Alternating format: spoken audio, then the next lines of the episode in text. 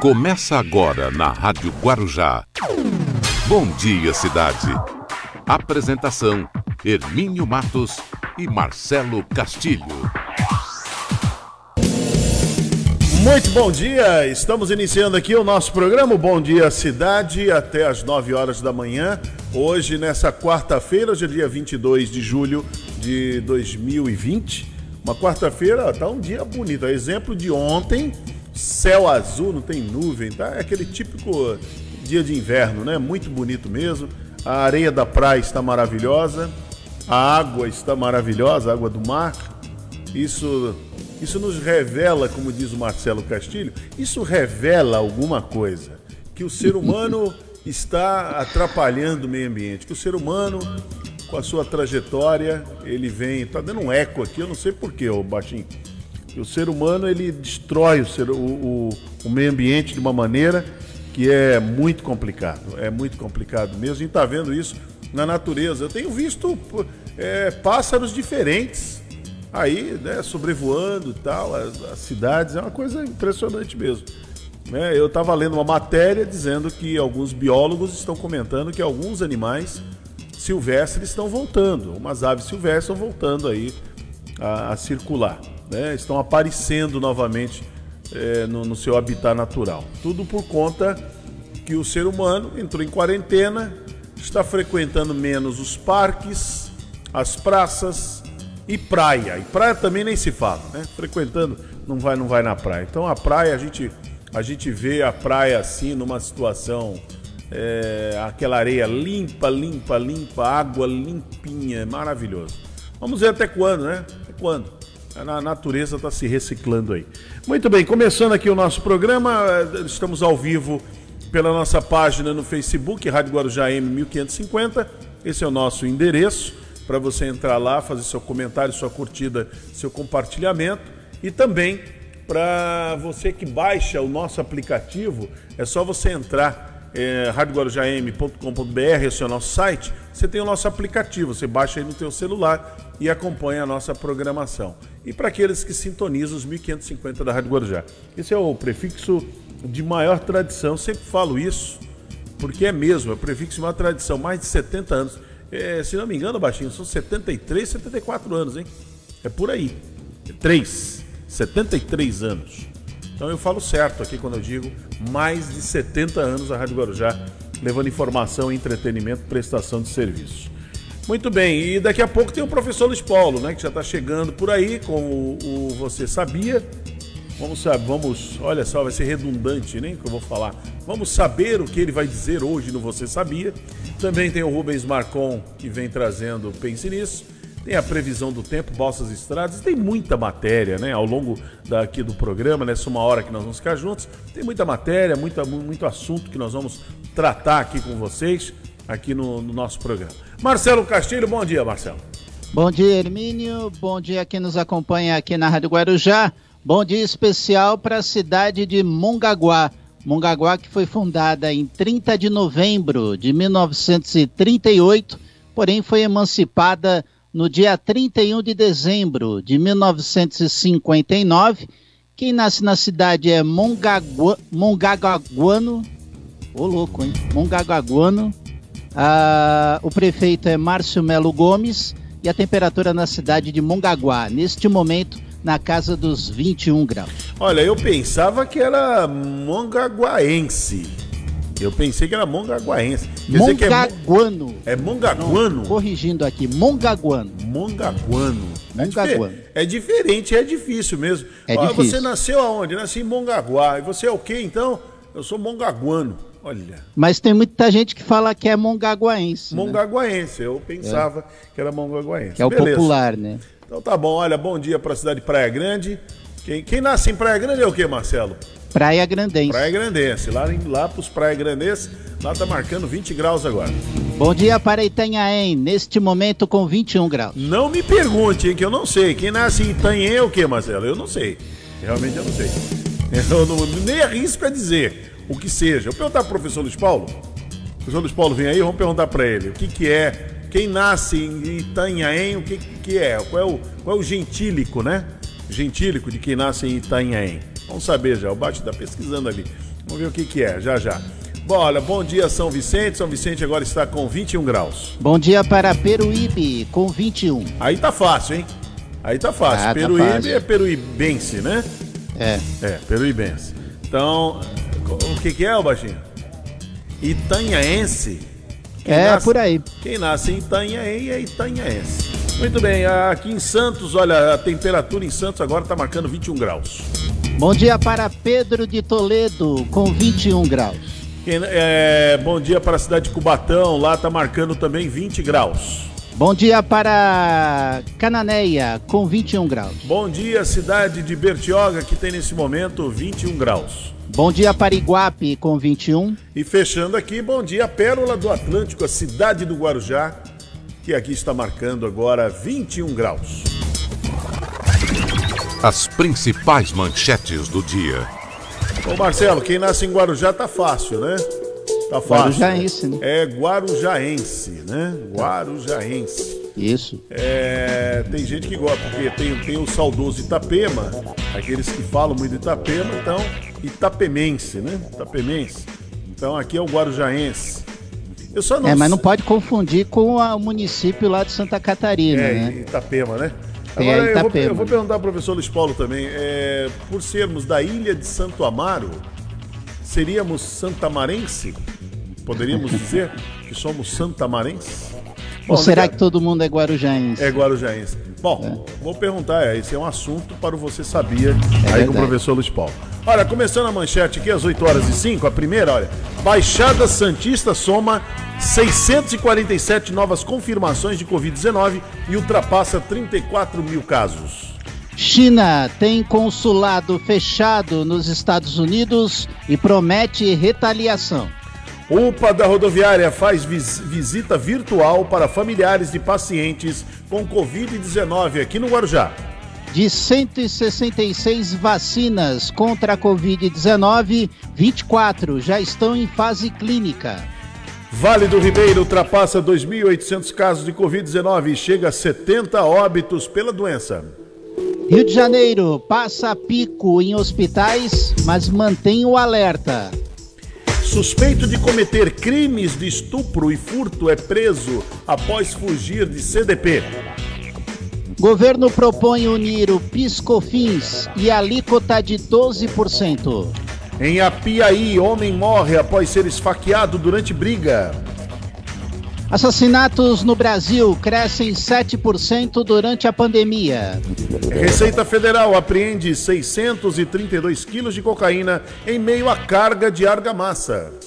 Após recuo do governo, Câmara aprova o Fundeb com mais recursos da União. No Vale do Ribeira, Justiça garante permanência de família em território ancestral. Ministério da Saúde gastou menos de um terço da verba para o combate à Covid, diz o TCU. É, prefeito de Mongaguá é multado após não retirar propagandas de perfil pessoal.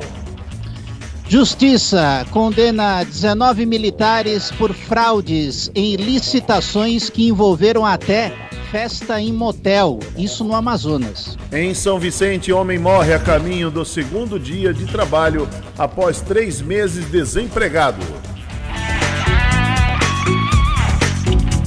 Compra da Oi por Tim, Vivo e Claro, juntas não tem chance de passar no CAD. Às 8 horas e 8, estas são as principais manchetes do dia e o Bom Dia Cidade está começando. Bom Dia Cidade.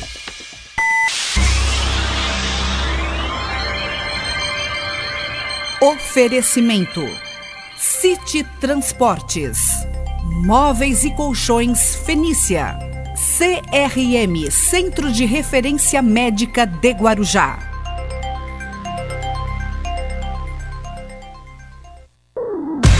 Estamos apresentando Bom Dia Cidade. Muito bem, vamos até às 9 horas da manhã. Lembrando que nós já estamos pela nossa página. Deixa eu abrir aqui para ver se está tudo ok. Está tudo ok. Pelo menos aqui na minha página está tudo tranquilinho aqui, ó. Tudo tranquilinho. Estamos aqui na página no Facebook, Rádio Guarujá AM 1550. Esse é o nosso endereço para você poder participar com a gente. Ó. Você é, faz sua curtida. Deixa eu ver quem já está aqui participando, né? O Jefferson Gonçalves está mandando bom dia pra gente. A Lúcia Gomes também. A Lúcia sempre com muito carinho aqui pela gente. Bom dia, Lúcia.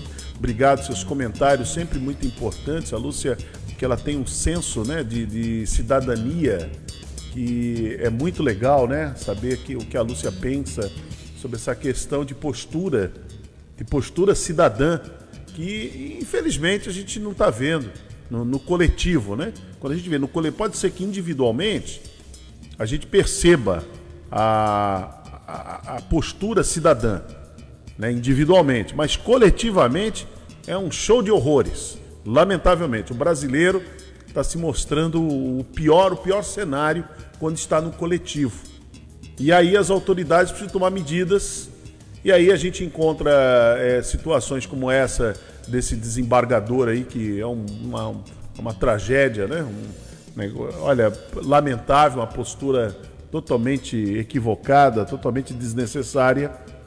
E, e, a Lúcia ela tem essa, essa postura, ela defende muito a cidadania. Então, sempre agradecer aqui a grande audiência, o respeito que a Lúcia tem pelo nosso trabalho. A Edjane também acompanhando o nosso programa, a Bruna Guiar está lá ouvindo a gente também, Leandro Azevedo também acompanhando o, o nosso programa. Muito bom. O professor Luiz Paulo, muito bom dia, professor Luiz Paulo.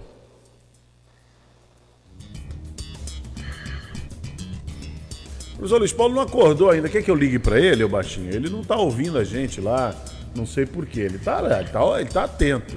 Só se ele cochilou, dormiu, né? Mas ele não está ouvindo a gente, não. Não sei o que está havendo lá. Deixa eu ver se, se eu estou. Eu estou ouvindo o Luiz Paulo aqui, mas eu acho que o Luiz Paulo não está nos ouvindo lá. Bom dia, Luiz Paulo. Agora está ouvindo?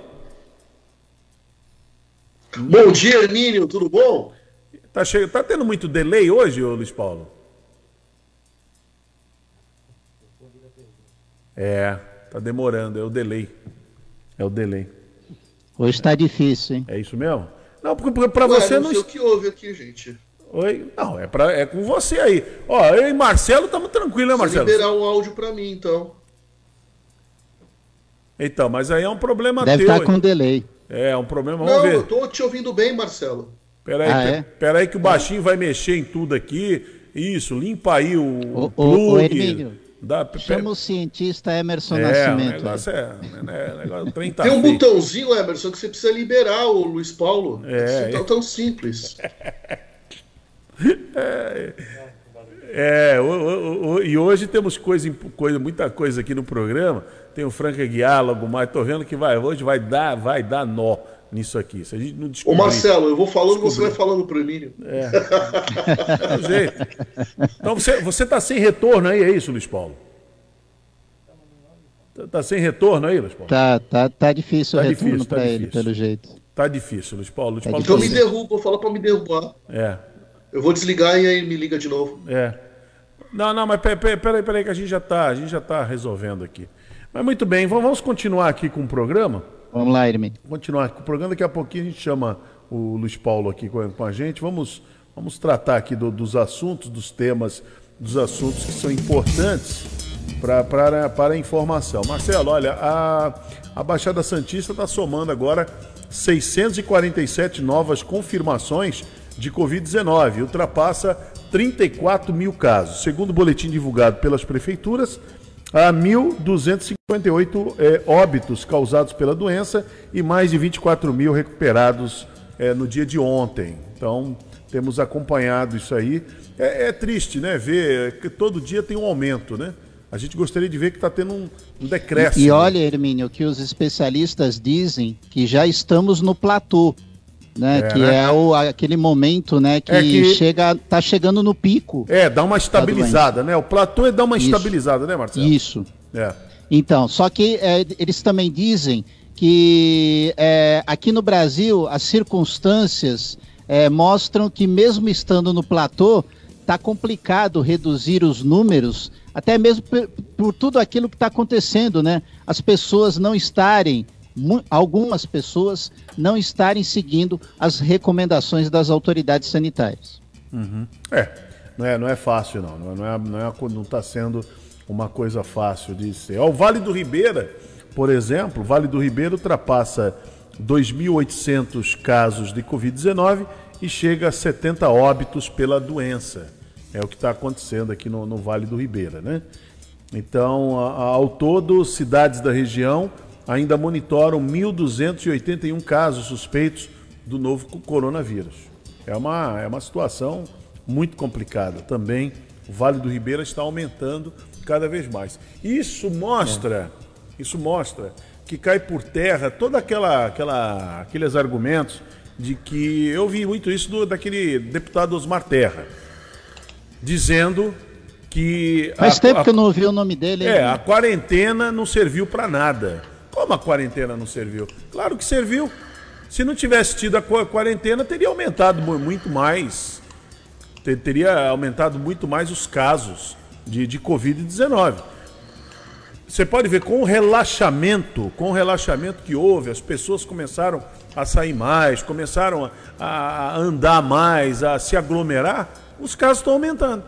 Não param de aumentar. Não deveriam parar de aumentar? Já que a quarentena não serviu para nada, não deveria Deveria parar de começar a ver né, a redução, né? É. Dos não é casos. é fácil, não. Não é brincadeira, não. Será que eu consigo falar com o Luiz Paulo agora?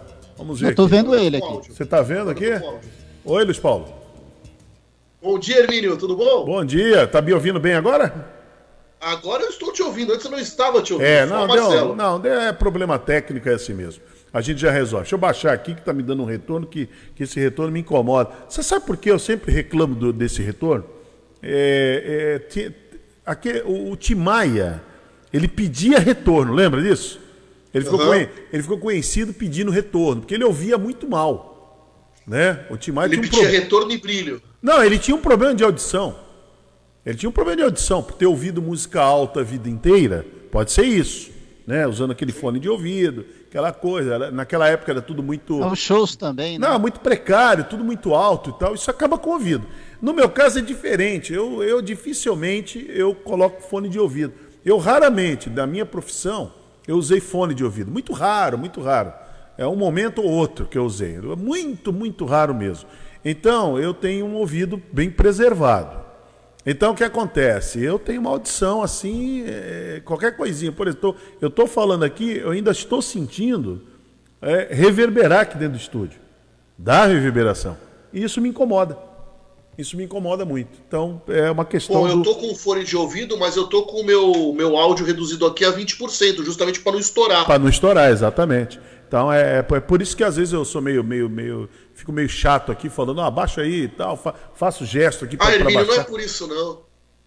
É, você, é muito, você é muito engraçadinho, muito. Olha, quando diz o Batoré, é forgado, hein? Você é forgado, hein? Você é forgado.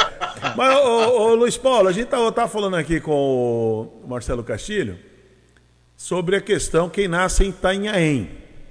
Né? Itanhaense. Itanhaense. É isso. Isso. Itanhaense.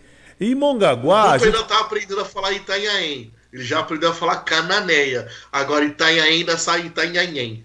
É que, é que nem aquele comercial é que é? do personagem da Casa de Papel, né? Que é Isso. uma operadora de telefonia que citou o nome de Itanhaém, aí a pessoa Isso. corrigiu, aí ele foi tentar falar é, monossilabicamente, né? Agora, aí. É bem é, engraçado é, isso, qual é a pronúncia? Começam a utilizar as cidades brasileiras, né? Professor Luiz Paulo, qual é a pronúncia pois correta? Não. Qual é a pronúncia correta? Itanhaém. Itanhaém. Ita, pedra, nhaém, sonora, o que reverbera. Então, Itanhaém. Isso. É, eu sempre tive dificuldade. Eu falo Itanhaém. Tá errado, né? Não. Itanhaém. Não, nesse caso tá. não. Itanhaém. Quem nasce em... é, é... O gentílico o que é? Quem nasce em Itanhaém? Itanhaense. Itanhaense. Mongaguá? Mongaguense. Ô Marcelo, o que, que Ou você... mongaguano. Olha lá. Também tem isso também. O termo que é, se usa mas é, é, é o, o, dicionário, o dicionário Ruais é, é, é, muito pouco Aumenta usado. Aumenta um pouco o professor Luiz Paulo. É. Tá, tá baixo o professor Luiz Paulo aí, viu? Tá baixinho o som do professor Luiz Paulo. Não é baixo para mim, tá baixo. Eu estou sentindo tá baixo até para, para os ouvintes. É, vai, fala aí, Luiz Paulo. O dicionário Ruais ele consagra o mongaguense né? O mongaguano, é. muito pouco. É como as duas versões, quem nasce em Santos até o começo do século XX era santense. Né? Como quem nascia na Bahia era baiense. aí houve uma, uma, um entendimento é, da língua portuguesa junto com Portugal, as duas academias de letras, e aí é, é, quem nasce em Santos ficou consagrado como Santista, e quem nasce na Bahia virou baiano, mas é baiano. é baiano há relativamente pouco tempo. Tá bom. E quem nasce em Salvador é Sotero Poletano. Travou, professor Luiz Paulo. Travou, hoje, é hoje, é hoje o dia. É hoje, hein? Travou, professor Luiz Paulo. O professor Luiz Paulo falando aí dos, dos gentílicos e acabou, acabou travando. Vamos ver se ele volta. O professor Luiz Paulo consegue. A Lúcia está dizendo assim: libera ele. O Luiz Paulo é um ingrediente desta receita do sucesso e é responsabilidade é desse programa que preenche positivamente, que, que preenche positivamente nossas manhãs. Obrigado por deixar o professor Luiz Paulo entrar todas as manhãs no programa. Olha só, hein? Pelo os, menos na abertura, os né? Os ouvintes gostam de você, hein, Luiz Paulo. Os ouvintes aqui gostam. Pelo menos a Lúcia, né? É. Mas, ô, Luiz Paulo, Soteropoletano, que história é essa? Por que Soteropoletano? Porque Salvador, é, a, a, o nome da cidade era a cidade de São Salvador, ou a cidade do Salvador, né? E aí quem nasce o politano, polis, quer dizer cidade em grego, e soter tem a, a ideia de irmã ou irmão. Então quem nasce na cidade do nosso irmão Jesus, é, Jesus Cristo, né? A cidade do Salvador é soteropolitano. Puxa vida, hein? É, é feio o nome, né? É esquisito, é um nome esquisito. Não, assim, não, se você sou, souber o radical. Assim, Salvador, souber, eu sou sotero. Eu não, eu não me lembro, eu não conheço nenhuma pessoa que nasceu em Salvador e diga que é soteropoletano. Eu não conheço. Não, né? eu conheço muitos e Conhece tenho muito muitos? orgulho de falar isso, viu? É, eu não, não conhecia. É. Não, não conheço mesmo, não. Mas vamos deixar isso. Essa... Ah, só para fechar. O, no Guarujá é guarujaense. Isso. Isso. O distrito lá de Vicente Carvalho, que é o Itapema, seria itapemense? Itapemense, sim. Como tá. acontece também em Santa Catarina, né? E por ser a ilha, ah. ilha de Santo Amaro, poderíamos dizer que quem nasce no Guarujá, na ilha de Santo Amaro, seria. Santamarense, sim. Santamarense. Como existe durante algum, muitos anos a Câmara de de Guarujá, tentando é, é, pegar esse espírito coletivo de Guarujá e Vicente de Carvalho, do Guarujá e Itapema, se referia aos seus atos como Câmara é, Santamarense. Muito bom. Tentando congregar todo mundo, fazer com que todos se sentissem incluídos, já que durante muito tempo quem era do Itapema ou de Vicente de Carvalho não se sentia pleno cidadão de Guarujá, né? Nós ah. temos há alguns anos essa, essa diminuição é, é, dessa distância da cidadania diminuída, né? É, reduzida, melhor dizendo. Muito bom. A Lúcia está dizendo aqui também quem nasce em Natal tem um nome diferente, né? Que é. Quem nasce Natalense. É nat... Não, mas é. Não, ela está confundindo. Não, aí é o Rio Grande do Norte, que é, oh, é, Potiguar. É, quem nasce no Rio Grande do Norte, desculpa. Talvez, talvez ela falou Isso. de Natal, né? Mas é, é, quem nasce no Rio Grande do Norte é Potiguar. Potiguar por conta da, é, etnia indígena que dominava uma parte ali é, do litoral junto com os carijó, que eram os potiguares. Muito bom. Né? Vamos lembrar nasce... da Índia Poti. Isso. Quem nasce né? no Espírito fazer... E quem nasce no Espírito Santo é capixaba. É capixaba. É uma, é uma tribo o também? Espírito Santense eles também utilizam, mas esse histórico indígena capixaba para mostrar que eles têm um compromisso com a terra. É igual ao Rio Grande do Sul com relação a, a situação de chamar de gaúcho. Gaúcho é uma forma espanholizada de falar vaqueiro, falar é, pessoa que faz a lida com, com os animais na terra, né? Então é, é um jeito. É como a gente tem duas é, distinções históricas. Quem nasce no Rio de Janeiro também é chamado de papagoiaba, né, no estado do Rio de Janeiro, e quem nasce é, em Cuiabá também é chamado de papapeixe. Papapeixe. Né, então tem essa situação. Como quem nasce em São Vicente, a gente pode falar, mas a gente já sabe que é uma, é uma designação é, é, pejorativa. Quem nasce em São Vicente, historicamente, é Calunga. Calunga. Mas Calunga é uma, uma distinção iorubá para falar preguiçoso, vagabundo. Muito bem. Professor Luiz Paulo, depois de tudo isso dessa aula, você vai falar do quê? Ou podemos nos despedir? Você já ouviu, Ou podemos nos despedir? Você já ouviu a expressão motorista barbeiro? Barbeiro, sim. Hum, é o que mais tem, hein? É.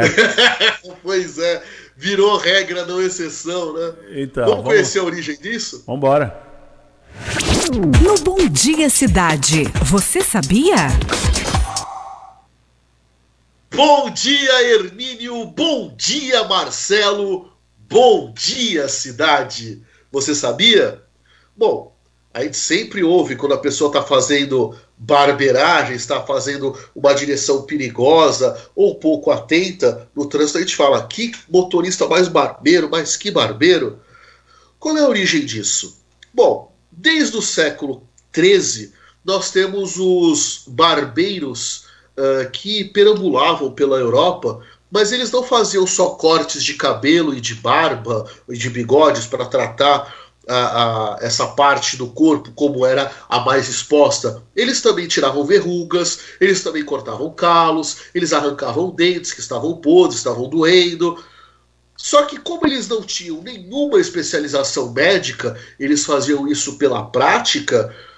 No começo, barbeiro era sinônimo, o barbeiro iniciante, de coisa mal feita. A gente não fala hoje que tal produto ruim, a gente fala isso é do Paraguai. Pois é, lá no século XIII, na na, principalmente em Portugal, mas também é, é, Espanha, Itália, barbeiro era sinônimo de pessoa que não sabia o que estava fazendo ou fazia alguma coisa muito mal. Bom, nós, como muitas coisas, importamos essa expressão até porque nós tivemos aqui no Brasil, a partir do século XVI, esses barbeiros também presentes aqui na nossa sociedade. Vamos lembrar é, o mártir da nossa independência, o Joaquim José da Silva Xavier, o alferes do exército luso brasileiro, que era conhecido como Tiradentes. Por quê? Ele tinha essa profissão de barbeiro boticário, ou seja, já incorporou uma situação de receitar é, determinadas, é, remé determinados remédios para é, doenças ou sintomas. Então também fazia isso mal. Não estou falando que o Tiradentes fazia, mas em geral fazia o mal. Pois bem, a partir de então, aquele, aquela pessoa que faz alguma coisa aqui no Brasil muito mal passou a fazer barbeiragens. E aí, no trânsito, no começo do trânsito, as pessoas não tinham seta. Então o que, que elas faziam? Elas paravam o carro, acenavam com a mão para indicar se iam para a direita ou para a esquerda. Depois é que o Henry Ford desenvolveu um sistema em que plaquinhas subiam à direita ou à esquerda do carro para você saber para onde o carro viraria. Bom, e quem não fazia isso? Quem virava abruptamente? Fazia algo de errado, não sabia as normas, as conduções, a, a situação de ética no trânsito. Então era logo chamado de barbeiro.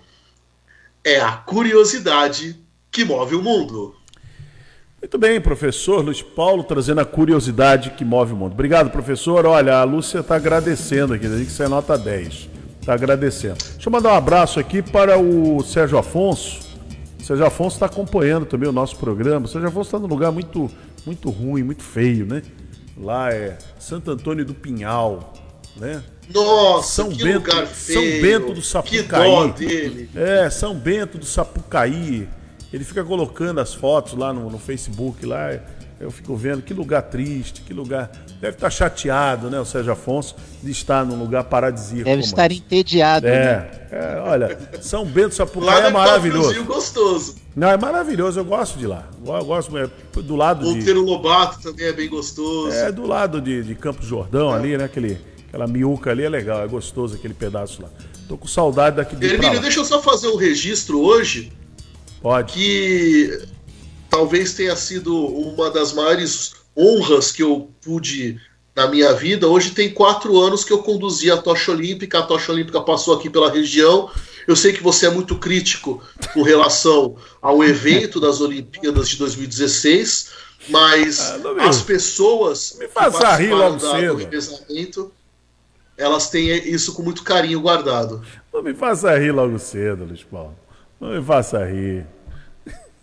Quer dizer que hoje faz quanto tempo? Quatro anos? Quatro anos. Quatro anos desse evento desnecessário no Brasil, desse evento que não levou o Brasil para lugar nenhum, uma tremenda roubalheira, falta de investimento nos atletas, não teve nada. É Vila Olímpica que está lá abandonada, aquele Nusman, um baita de um, de um, ladrão que roubou, roubou, desde a época do Pan-Americano, já vinha roubando. Ele, junto com o Sérgio Cabral, junto com aquele, é, o Paz lá. Olha, eu vou te contar, é um, foi, foi um desastre foi desnecessário. Duas coisas desnecessárias no Brasil e a pandemia está mostrando agora que foi desnecessário. Copa do Mundo e Olimpíada. Desnecessário, totalmente desnecessário. Olha hoje o Brasil aí, sem hospitais adequados, sem investimento na saúde. Ontem a vergonha aquilo lá de votação do Fundeb, viu, Luiz Paulo? O governo foi. Ah, eu acho gozado, o governo está dizendo que agora, eu vi uma postagem aqui do, do presidente, dizendo que agora conseguimos melhorar o, melhorar o Fundeb. Quem conseguiu foi a Câmara que conseguiu. É verdade, Pelo governo, governo era, recuou, né, era, 14, era um 14% a menos. 14% a menos.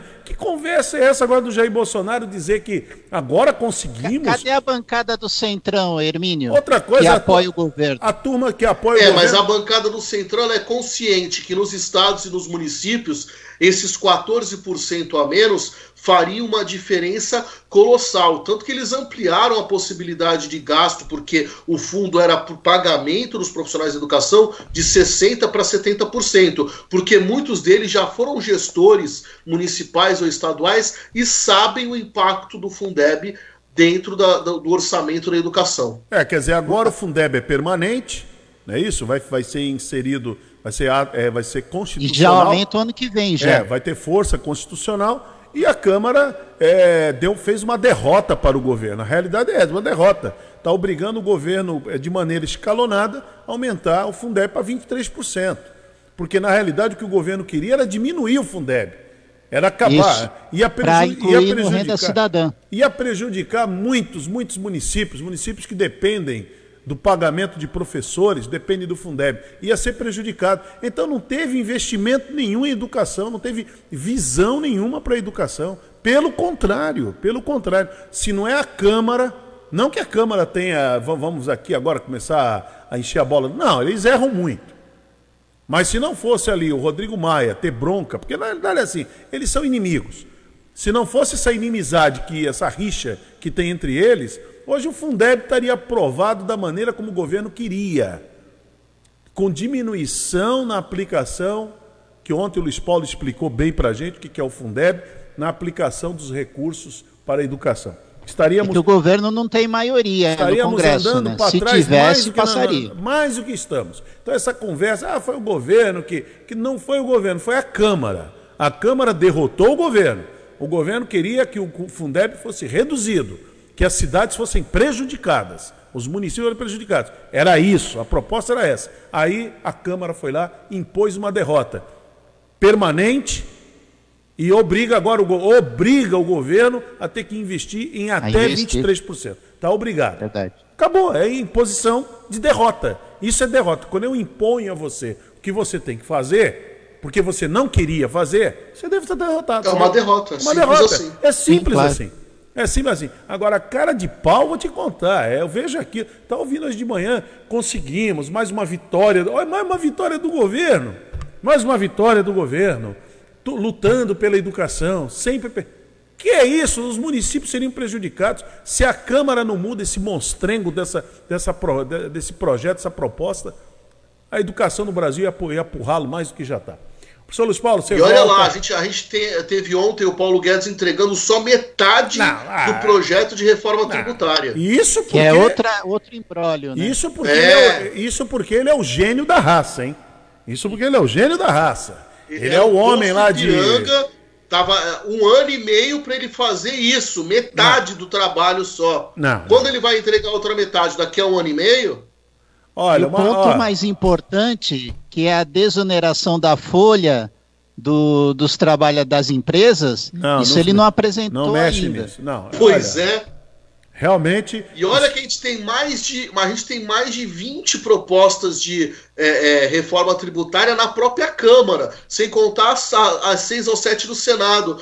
Custava fazer uma comissão interparlamentar ou intergovernamental, trazendo gente do judiciário e falar, vamos ver qual é a melhor proposta? E você quer vamos saber ver. uma coisa? É, o Congresso vai mexer nessa proposta do, do Paulo Guedes, porque segundo a visão dos parlamentares, ela é tímida. E é tímida mesmo. É tímida. Sim, é, é só tímida. metade da bagaça. É tímida. É, é brincadeira, viu? Não. É, é brincadeira isso. É Quer dizer, a, a, gente votou num cara falando assim: não, eu tenho uma equipe competente, eu tenho um cara liberal só aqui que vai chegar com as propostas. Só você e que achou. Propostas? Só você que achou, é, a máxima vênia aqui, meu amigo. Só você que achou que uma pessoa que não lê, que não lê, que escreve mal, fala mal, se informa por, por, por fake news iria montar um, um ministério aonde ia. Só, olha, vou te falar, não, não tem como dar certo. Luiz Paulo, isso não funciona, Luiz Paulo. Não adianta querer Hermínio, mudar a regra do jogo. Eu sei que você técnico, pediu a, a vênia. Ó, técnico, eu concordo parcialmente com ó, você. Técnico porque mal, ele se cercou de pessoas de alto gabarito, como Tarcísio de Freitas, como Tereza Cristina, como Bento Albuquerque, tá? o próprio Sérgio Moro que tem é, uma, uma produção acadêmica e uma vida pregressa é, é, que a gente não pode é, é, detonar. Então, veja, é, eu acreditei. Tá bom. Eu acreditei. Aí. Veja, quem é o, o tolo da história? Só que esses. O, o, só que esses. Fui eu, mas quem que, é o errado da história? Só que esses que você está mencionando não eram e não são até hoje protagonistas de nada. Fica aí o governo querendo puxar o Tarcísio de Freitas para dentro de um cenário que não, para o Brasil não, não, não adianta dizer que está recapeando é, estrada lá no, lá no Nordeste, não adianta nada. O que precisa resolver mesmo é a economia. A economia precisa resolver. Se não tiver solução na economia, o resto não anda. E outro detalhe. Mas, mas o posto Ipiranga não tem a solução? Não tem. Não ele dizia que tinha. É. Ele, é, ele, deixava transparecer que estava tudo pronto. Que ele chegaria e com aqueles seis meses que a gente tem de graça do presidente, né, que o presidente está em estado de graça, que ele pode aprovar tudo, é, que é, estaria todas as reformas ali prontas que ele é, colocaria para o Congresso e aprovaria. Não, não, me desculpa. Passaram seis, passaram-se doze, passaram-se 18 meses. Olha, eu ouvi falar de Paulo Guedes em 1989 na eleição do Afif Domingos, que hoje é assessor dele.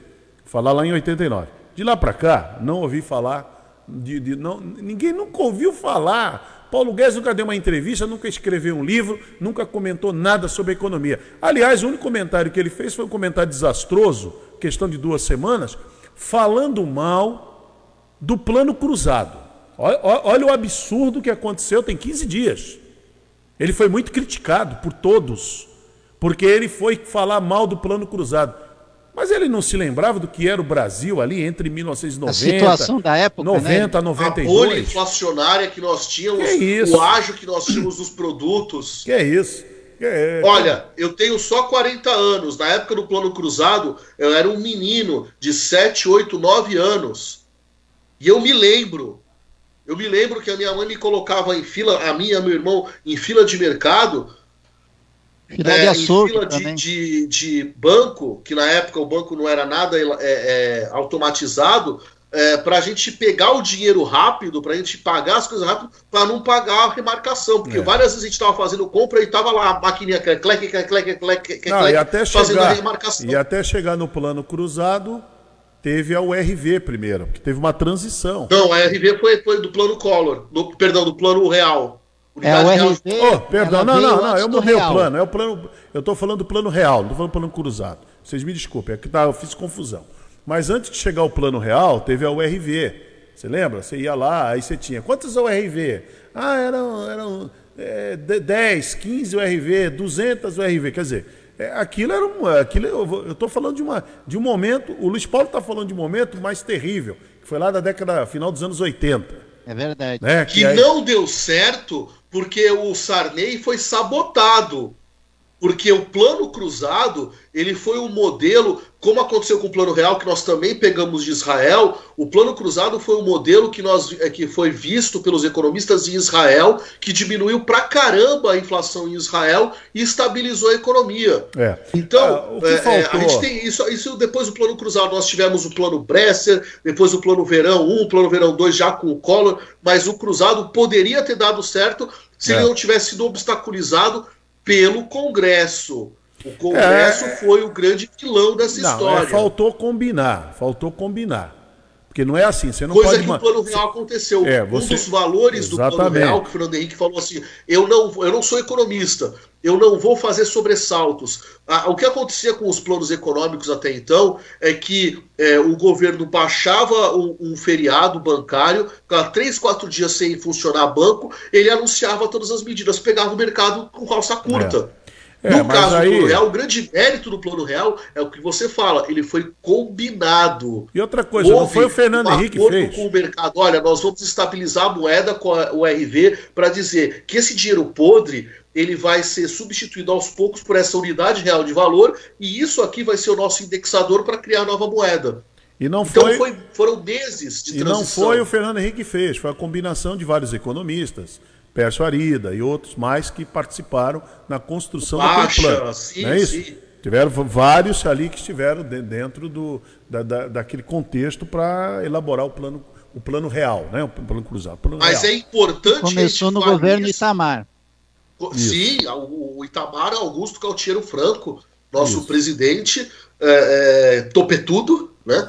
que é, teve essa, essa coragem de num governo de composição, o único partido que não quis fazer parte disso e até expulsou a Luiz Erondina é, por, por ter participado do governo foi o PT, né? É, veja, nós tivemos ali um momento de, de crise, o primeiro presidente eleito depois de tanto tempo sofreu o processo de impeachment, e aí nós precisávamos construir uma, um jeito para o país não descambar de novo. Então, vários partidos políticos, nesse curto momento, deixaram um pouco a vaidade. Ó, vamos seguir, vamos deixar isso aqui estável para depois a gente aproveitar as coisas. Foi um momento bem interessante dessa, e é importante que a gente fale, sim, porque até hoje o Partido dos Trabalhadores não faz a sua autocrítica de não ter assinado a Constituição e ter expulsado os três deputados que assinaram. Até hoje ele não faz a autocrítica de não ter apoiado o plano, o plano real, embora ele tenha se é, é, é, pego a, a cartilha do plano real durante todo o governo do Lula e seguido a risca. Até hoje ele não faz a crítica com relação ao mensalão e ao petrolão.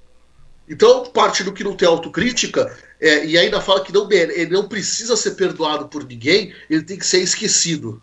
Muito bom. Luiz Paulo, você volta daqui a pouquinho, né? No... Daqui a pouco, 15 minutos a gente está de volta. Tá certo, então. Estamos com. Um abraço. Obrigado. Estamos com um Bom Dia Cidade até às 9 da manhã. Vamos para nossa janela comercial e já voltamos. Bom Dia Cidade.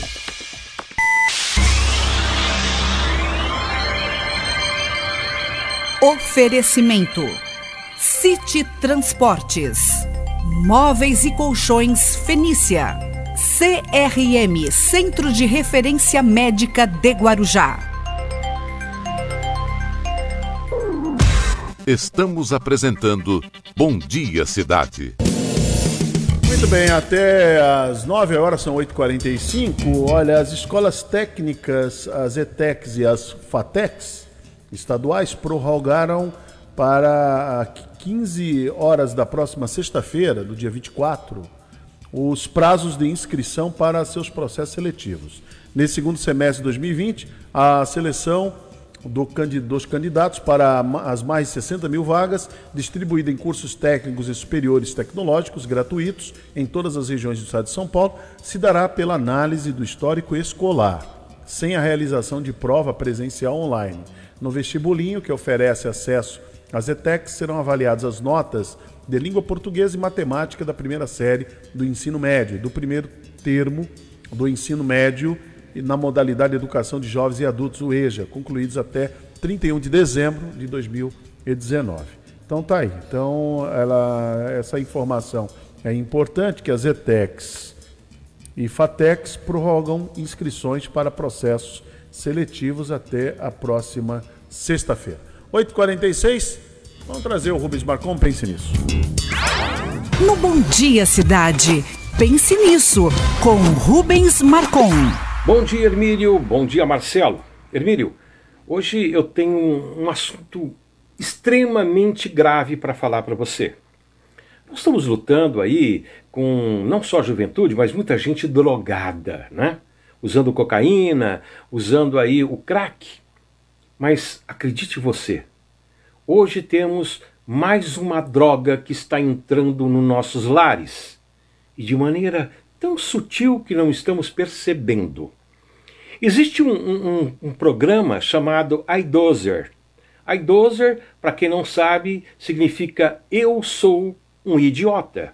O que, que é isso? O iDozer é um programa de computador que é produzido doses de ondas sonoras que procura interferir nas ondas cerebrais do usuário, simulando efeitos de várias drogas reais, como cocaína e outras mais. Então, você imagina, seu filho está lá no quarto ouvindo música.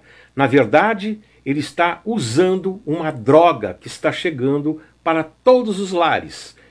Interessante que você baixa o programa gratuito e vai comprando as doses diariamente, sem perceber que passa a ser um usuário de um grande mal que está chegando. Nossos filhos, nossos netos estão correndo esse perigo. Não é mais só o traficante da rua, agora é o traficante cibernético que entra de maneira sorrateira em nossa casa e que toma conta de tudo. Imagine você ser drogado agora por músicas, ser viciado todos os dias pela droga chamado iDozer. Vale a pena você pesquisar e ver o que isso significa e o perigo que isso representa. Pense nisso, sorria e me dê aquele bom dia. Muito bom, tá aí o Rubens Marcon, uma, uma, boa, um bom alerta, né, que o Rubens Marcon está dando aí para todos é nós. Esse alerta, porque tem essa invasão cibernética, não é fácil não. Bom, falar em educação, o Marcelo Castilho, ele conversou com o professor João Pecchiori, que é o secretário de Educação aqui de Guarujá. Então vamos acompanhar essa matéria que o Marcelo Castilho fez no Rotativa no Ar. Secretário, boa tarde, seja bem-vindo à Rádio Guarujá, tudo bem? Boa tarde, Maurício, tudo bem? Obrigado aí pela oportunidade de nós conversarmos.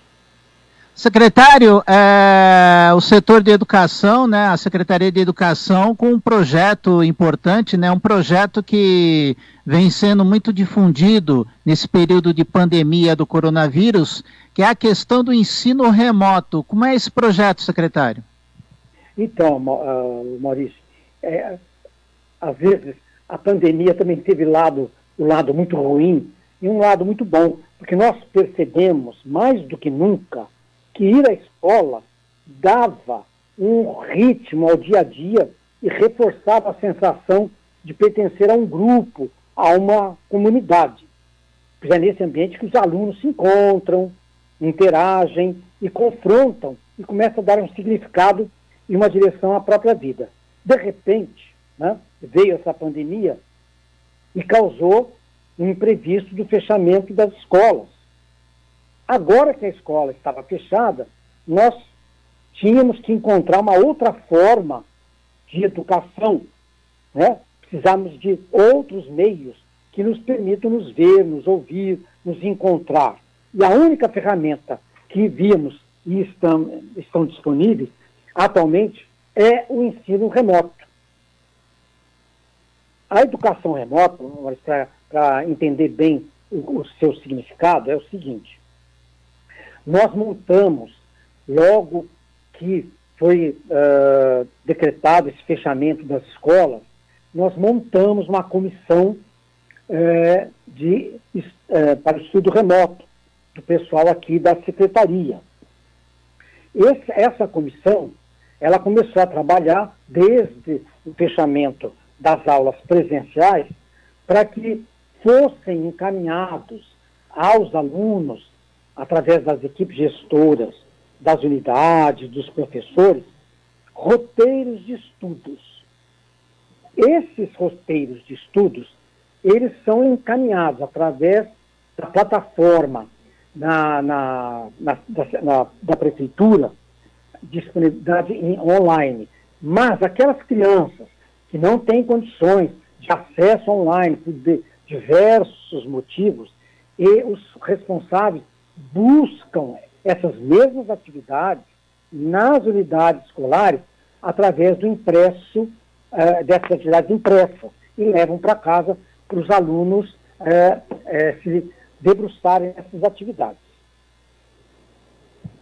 Ok? 12h43, aqui no Rotativa, entrevistando João Pechiori, secretário de Educação de Guarujá, conosco aqui na edição desta segunda-feira. Secretário, a gente percebe que, é, por ser uma novidade, é, existe, claro, alguns alunos né, que sentem dificuldade em poder se adaptar a esta novidade que é o ensino remoto, né? Problemas de banda larga, né? Alguns é, alunos moram em locais é, humildes de periferia e tem esse problema da chegada do sinal. É, a questão da didática, alguns alegam que não conseguem acompanhar. Como que o secretário vê essa questão? É, isso, isso já está sendo dirimido? Como que o secretário vê? Então, Marcelo, seguinte, nós temos todo final de semana, até sexta-feira, todas as unidades escolares encaminham para essa comissão aqueles alunos que não estão nem acessando online, nem os responsáveis estão buscando as atividades impressas nas escolas. É uma preocupação nossa muito grande. É, até gostaria de esclarecer é, que através da busca ativa, o que, que é busca ativa? É, é um desafio né, da gente buscar essas crianças, esses alunos que não estão acessando e não, e não estão buscando os, as atividades impressas. Nos preocupam muito esses alunos. E o que, que a gente tem feito uh, a, a, partir de então?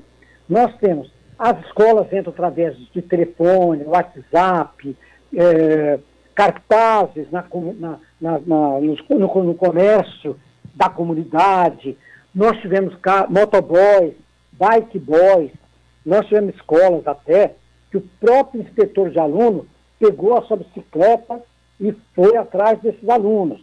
Por quê, Marcela? Porque a, o nosso mote atual é não deixar nenhum aluno para trás. É fácil? Claro que não é. Você mesmo colocou. É muito difícil, não é tão fácil. Até então, ah, algumas crianças que usavam o celular, porque os pais ainda não tinham retornados ao trabalho, nós tivemos agora alguns casos que os pais retornam ao trabalho e levam o único celular que a casa tem, que a família tem. Graças a Deus, muitos desses passaram a ir buscar as atividades é, impressas. Nós tivemos um acréscimo grande da busca das atividades impressas, que nos deixou até felizes, porque a, a nossa preocupação maior, nossos desafios, é a criança desistir, o aluno desistir.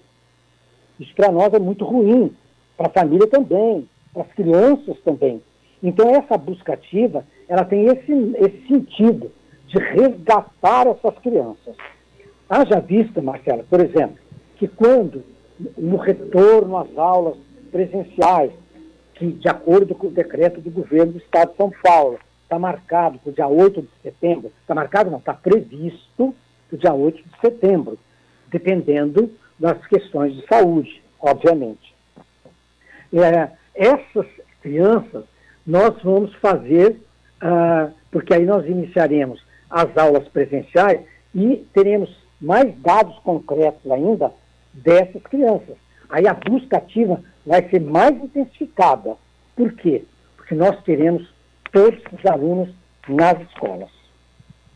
Secretário, é, o senhor mesmo disse agora, as aulas vão voltar em setembro, né, na rede municipal de ensino, e há essa preocupação por ainda estarmos nessa questão da pandemia, da preparação das salas de aula, da, do, dos, de cercar dos cuidados de higienização do local, é, enfim, definir os protocolos, para que não haja contaminação nos alunos. E também vencer é, o medo dos pais de liberar os filhos para frequentarem as aulas é, nas salas das escolas. Como é que o secretário está vendo isso e como é que a secretaria está trabalhando essa questão?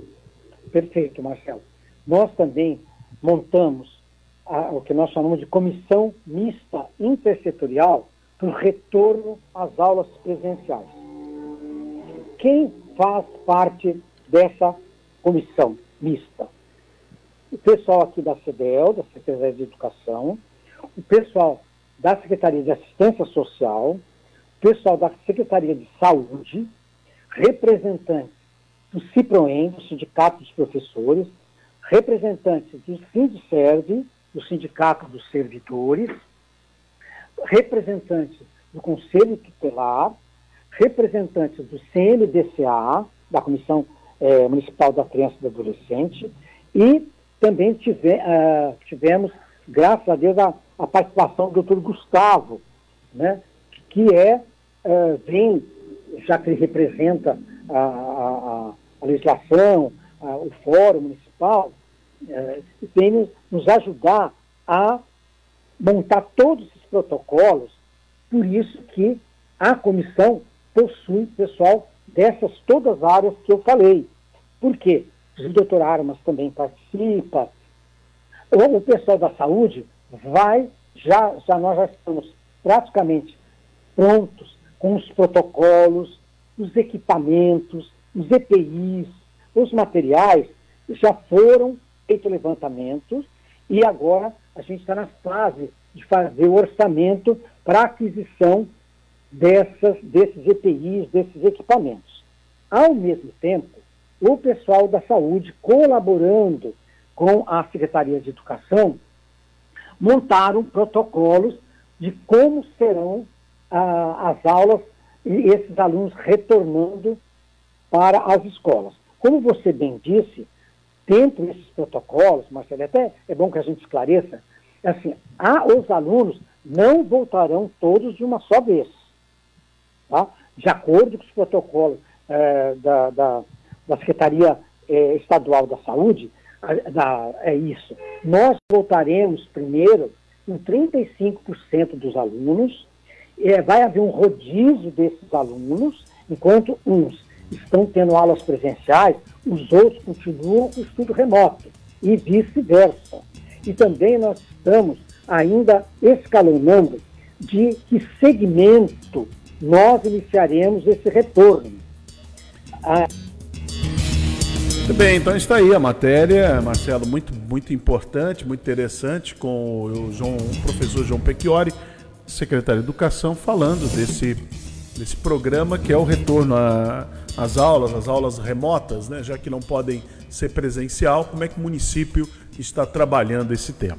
Muito bem, Marcelo, você volta meio-dia aqui no Rotativa, né?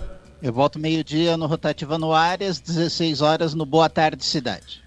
Gente, muito obrigado pelo carinho, o grande respeito que vocês têm pelo nosso trabalho. Continuem com a nossa programação. Uma excelente manhã de quarta-feira a todos vocês e até amanhã com mais um Bom Dia Cidade.